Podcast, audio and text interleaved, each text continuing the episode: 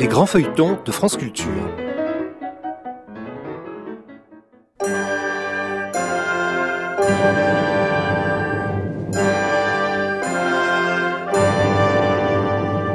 L'Hôtel Saint-Paul de Michel Zévaco. Adaptation Pierre Duprier et Serge Martel. Réalisation Evelyne Frémy.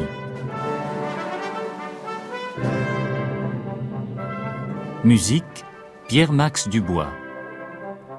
Aujourd'hui, le témoin.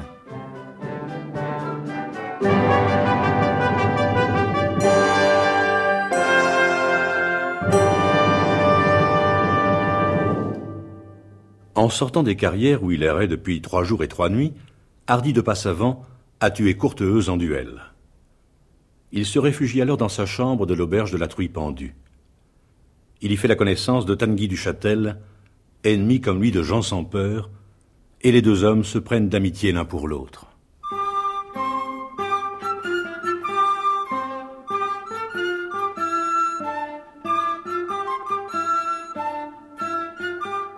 À l'auberge de la Truie pendue, le 2 décembre 1407. Le plus beau, c'est ma rencontre avec vous. En sortant des maudites caves où le sorcier m'avait conduit, j'étais faible, j'avais faim et soif, je mourais de froid. Ce fut une journée bien maussade. À la nuit, j'ai pu me traîner jusqu'ici. Le croirez-vous? Parce que j'avais l'escarcelle vide, ma tête était vide aussi. Et je ne trouvais rien à raconter à Thibault.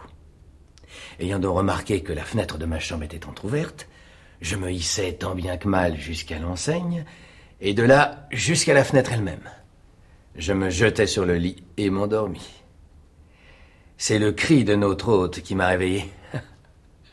N'est-ce pas admirable que, dans la situation où je me trouvais, je me sois rencontré avec un homme tel que vous, capable d'assurer mon gîte et ma pitance? Vous oubliez que je vous dois la vie Tiens, c'est la vie ou la bourse, alors. Au fait, un truand. Ah, c'est. Partageons. Eh bien oui, partageons. Mais si Thibault, c'est ma richesse, il va me harceler. Qu'il vienne. Je suis bien capable de lui jeter à la tête ces choses brillantes. Ne faites pas cela. Il perdrait toute l'estime qu'il a pour vous.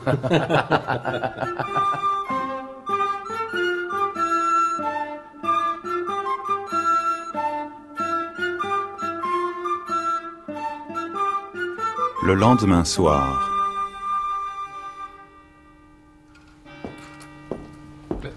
Où allez-vous donc ainsi équipé? Est-ce d'Octonville ou de Scasse que cette nuit vous allez oxyre? Mais j'en suis, mon diable. Laissez-moi au moins. Non, non. Ces deux-là peuvent dormir tous leurs sous. Et vous aussi, ami. Je vais tout simplement chez quelqu'un à qui j'ai promis de couper les oreilles et la langue. Tout simplement La peste Je voudrais pas avoir excité chez vous cette simplicité. Mais je devine, vous allez chez cet infâme sorcier. Je vous accompagne. Non. J'irai seul. C'est une affaire entre lui et moi.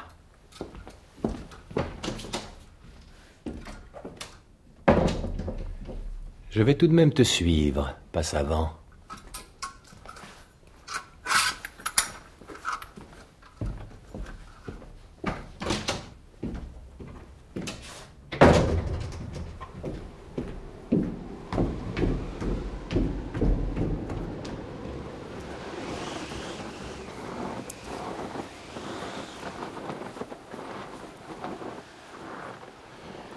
Il a encore neigé.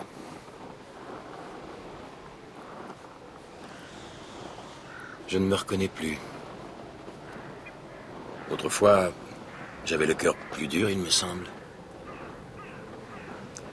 Il est vrai que ce jeune homme a une manière d'agir et de parler qui m'a touché. Je risquerais volontiers un bras pour qu'il ne lui arrive pas malheur. Ah, voici la rue aux fèves. Il s'agit de ne pas se montrer.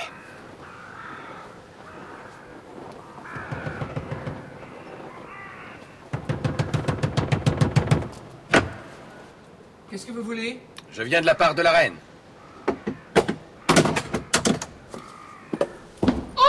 Allons, allons, laissez-moi passer. Où est votre maître? Euh, Là-bas, dans cette pièce. Il travaille. Bon.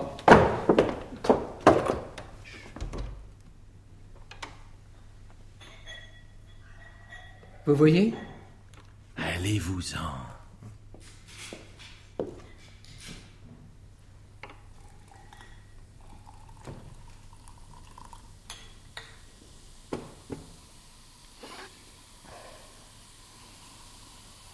Cela. Non. Je suis pas encore. Pourtant, j'aurais juré. Que faites-vous chez moi?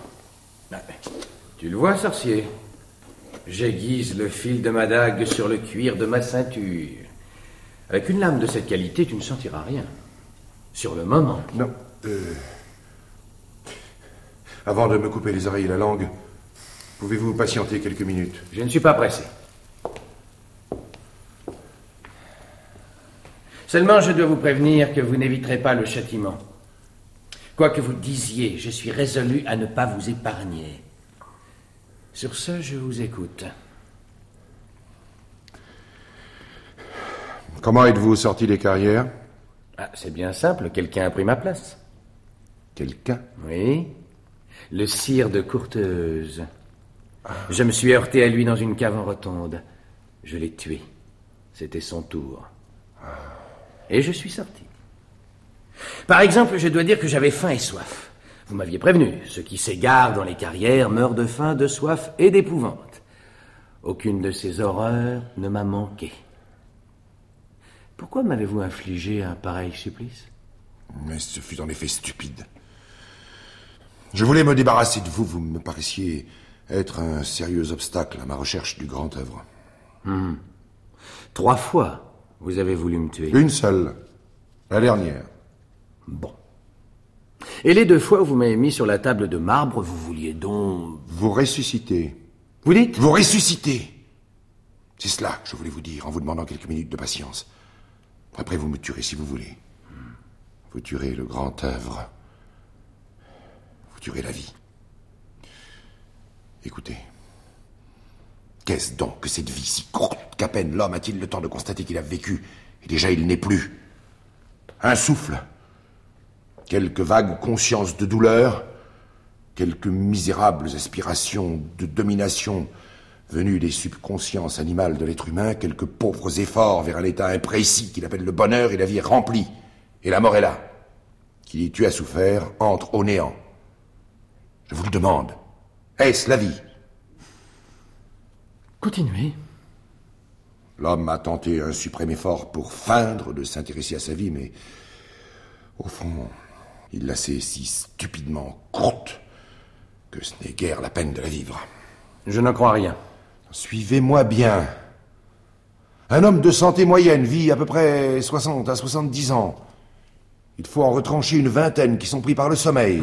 Comment faire autrement? La digestion quotidienne et la maladie absorbent environ 10 ans.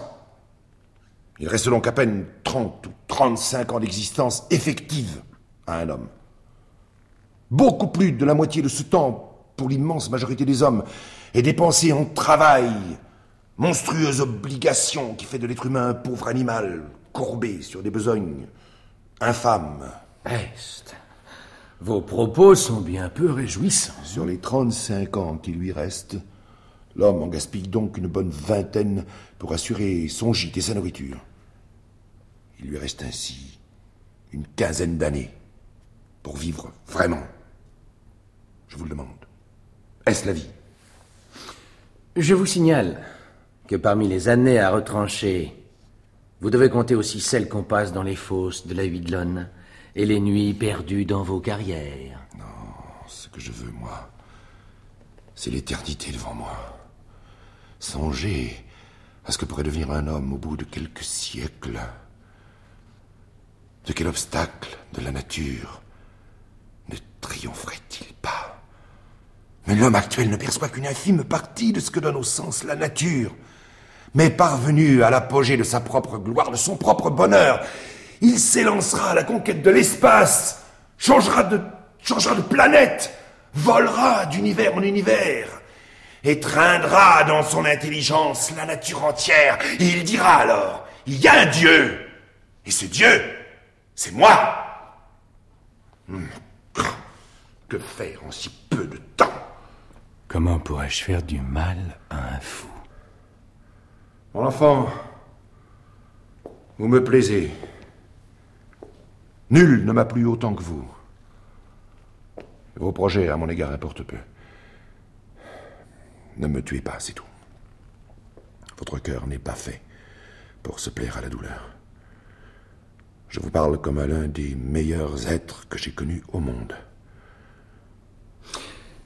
Mais alors, pourquoi la table de marbre? Je voulais vous ressusciter.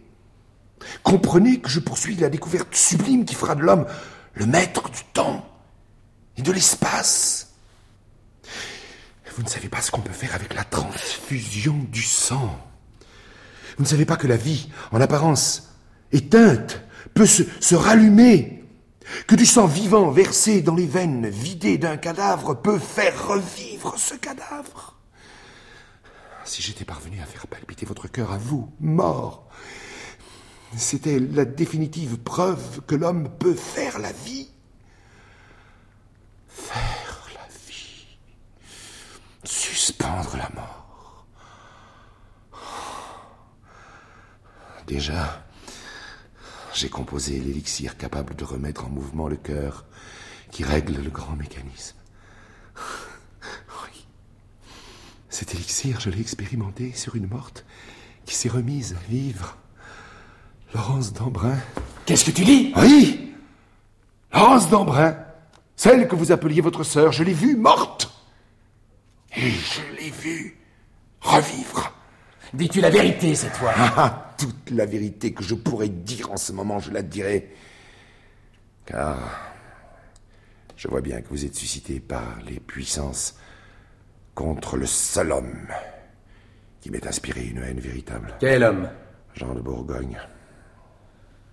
En effet, vous avez raison. Moi aussi, je hais cet homme. C'est Jean sans peur qui a poignardé Laurence d'Embrun. Pourquoi? Qu'y avait-il de commun entre eux?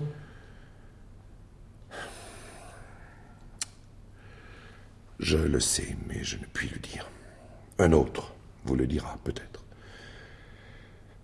Mais je peux vous assurer d'une chose. C'est que la reine Isabeau est venue ici chercher un poison pour tuer Laurence d'Embrun. Et que je lui ai donné, moi, la liqueur de vie que j'avais composée. Je peux dire que Bourgogne a poignardé Laurence et qu'elle n'est pas morte parce qu'elle avait bu ma liqueur. Jean sans peur. Isabeau de Bavière. Je vous haïssais d'instinct. Où est Laurence maintenant? Je le sais, mais je ne puis le dire. Enfer, veux-tu donc Je veux que vous restiez ce que le destin a voulu que vous fussiez. Le témoin. Le témoin Oui. Le témoin de ce qui se passa au logis Passavant, la nuit où vous fûtes amené ici. Le témoin terrible, qui peut d'un mot tuer le puissant duc. Écoutez, je ne veux pas contrarier le destin. D'ailleurs, que suis-je? Un homme Non, je suis la science. Mais c'est vous que le destin a désigné pour arrêter Jean de Bourgogne dans son vol audacieux et lui briser les reins. Je ne dirai rien de plus. Tu parleras Venez, chevalier.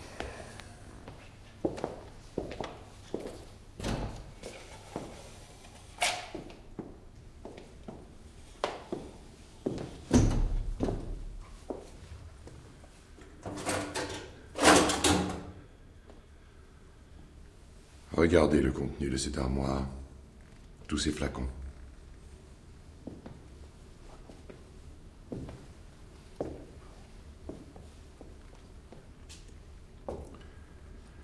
Et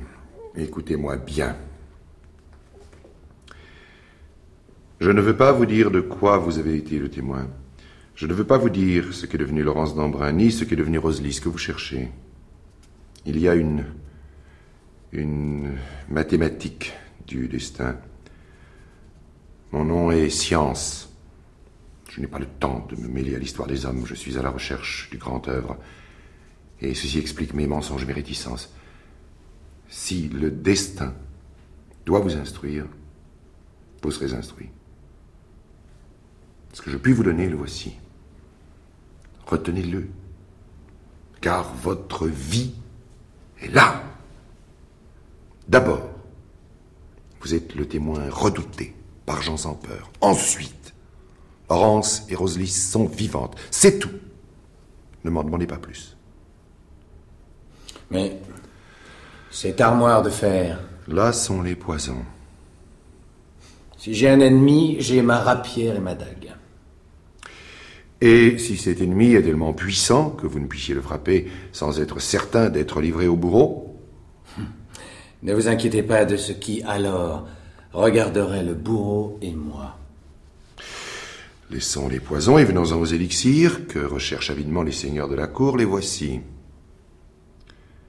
Quand vous voudrez être aimé, chevalier, venez à moi. Quand je voudrais être aimé, j'offrirai ma vie à celle qu'aura choisi mon cœur. Si elle refuse, je m'éloignerai. C'est tout. Oui, Élixir et poison, ce sont des jeux. Et voici mon œuvre à moi. Voici la liqueur qui donne la vie et qui a permis à Laurence d'Ambra d'être frappée d'un coup mortel sans mourir. Voici la liqueur qui permet de transformer un cerveau, d'abolir la mémoire, de faire d'un brave, comme vous, un lâche. Qu'en dites-vous? Le jour où ce malheur m'arriverait, j'espère qu'il me resterait encore assez de courage pour me tuer. Pourquoi un tel homme n'est-il pas mon ami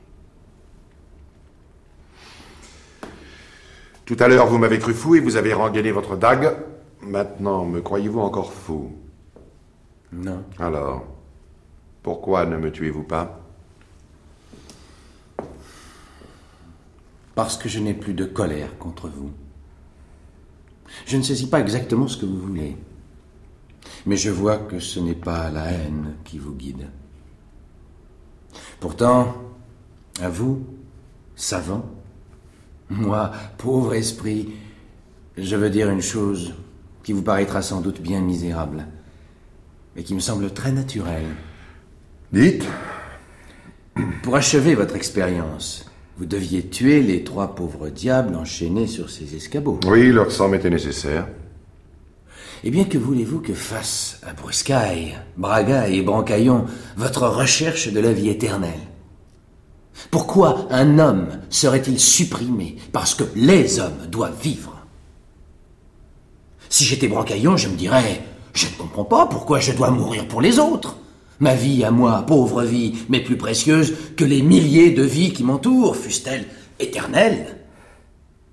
Et je me défendrais, je vous le jure. Oui, vous êtes un noble enfant.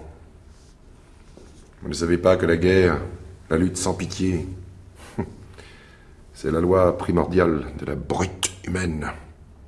La loi même de l'affreuse nature. Il faut tuer pour vivre. Non.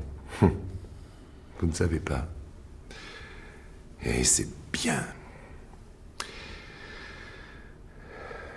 Retenez seulement ceci. Que vous deviez me tuer. Et que vous ne me tuez pas. Oui, c'est vrai.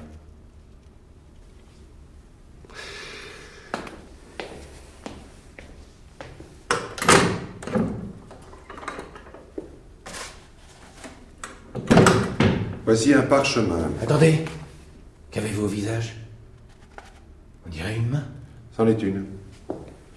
La voici soudain rouge comme du sang. Et elle saigne. Qu'est-ce que cela veut dire Cette main est celle d'un homme qui m'a souffleté. Moi, Seitano, roi de la science, j'ai subi l'ignominie de cette insulte. Mais comment la marque est-elle restée? Ah, la voici qui s'efface. J'ai été souffleté, vous dis-je. Et j'ai voulu que jamais l'oubli de l'outrage ne puisse se faire dans mon cœur. Grâce à des liquides corrosifs, j'ai pu... Elle a disparu. en apparence. Mais elle ne disparaîtra en réalité que le jour. Qu'ai-je à voir avec cette main Laissons cela, écoutez. Avec toute votre attention, tôt ou tard, vous allez vous heurter à Jean de Bourgogne. Oui. Je lui demanderai ce qu'il a fait de Laurence et de Roslis. Lorsque vous penserez que l'heure est venue, n'hésitez pas. Venez frapper à ma porte et dites-moi, je réclame le parchemin où sont relatées les choses dont je fus le témoin. Ce parchemin? Quelle chose? Pourquoi parler si mystérieusement? Vous êtes le témoin. C'est tout. Quand l'heure sera venue, demandez-moi ce parchemin. Maintenant, allez. Je vous accompagne jusqu'à la porte.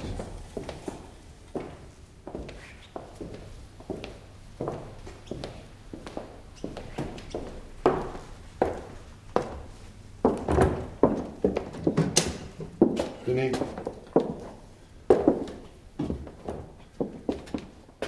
Prenez ce coffret. Qu'y a-t-il dedans? La dot de Roselis.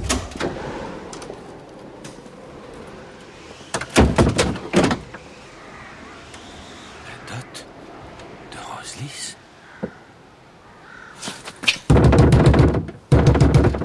Roslis Vous m'avez promis de me conduire à elle. Où est-elle? Si vous avez du cœur, comme je l'ai cru tout à l'heure, répondez. Où est Roslis Allez à l'hôtel Saint-Paul et demandez Roselis à Odette de Champ d'Hiver.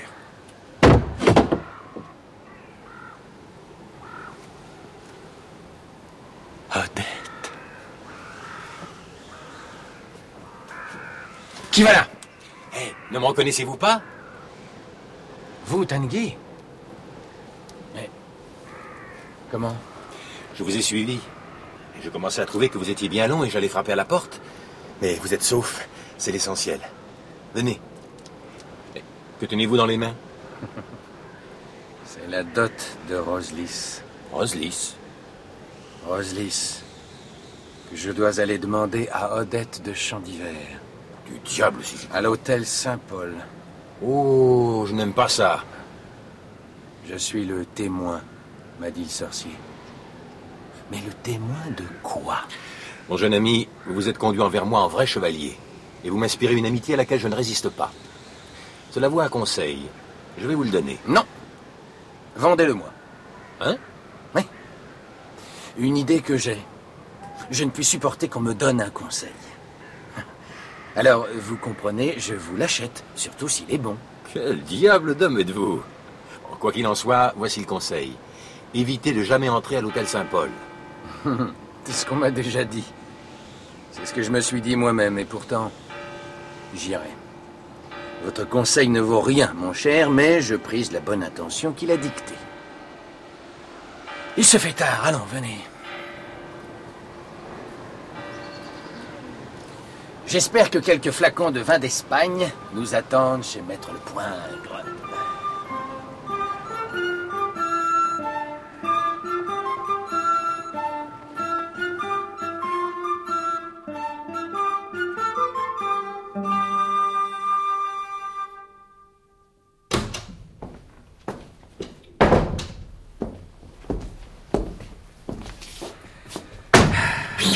Dot de Roslis. Ouvrez donc ce coffret. Je n'ai pas la clé. Ne vous en faites pas. Ma dague est solide.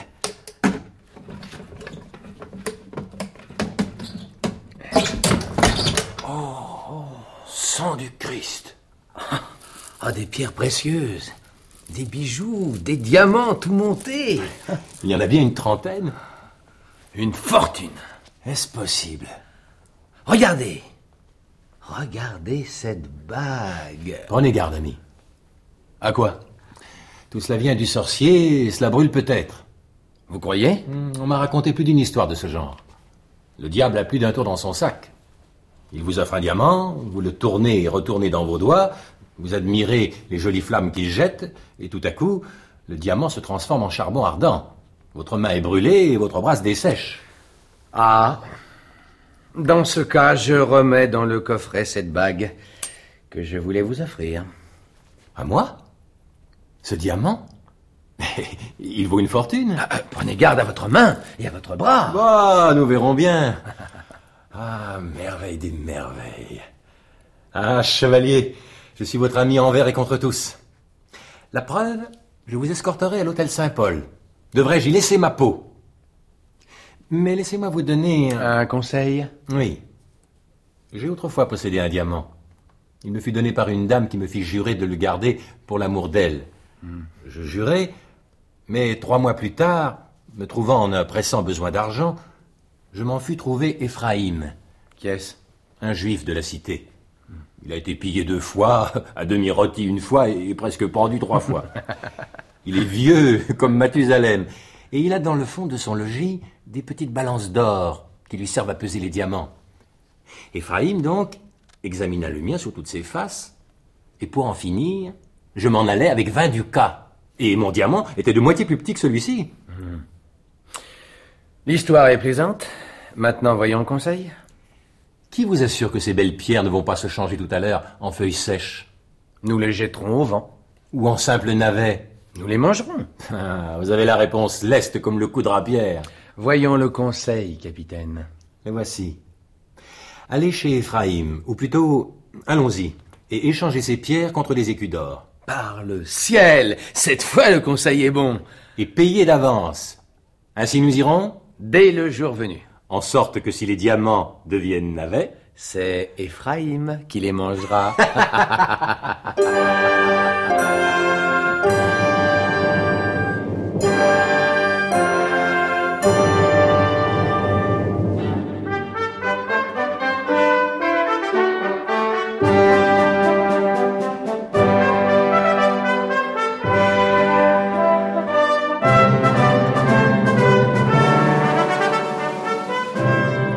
L'Hôtel Saint-Paul de Michel Zévaco. Adapté par Pierre Duprier et Serge Martel. Aujourd'hui, 22e épisode. Avec Yves-Marie Morin, Jean-Noël Sissia, Jean-Paul Sisyphe, Liliane Gaudet, Alain Christie et Serge Martel. Musique Pierre-Max Dubois. Bruitage Alain Platiot. Chef opérateur du son Hervé Levaux. Collaboration technique Jacqueline Duchamp. Réalisation Evelyne Frémy, assistée de Marie-Rose Derouet.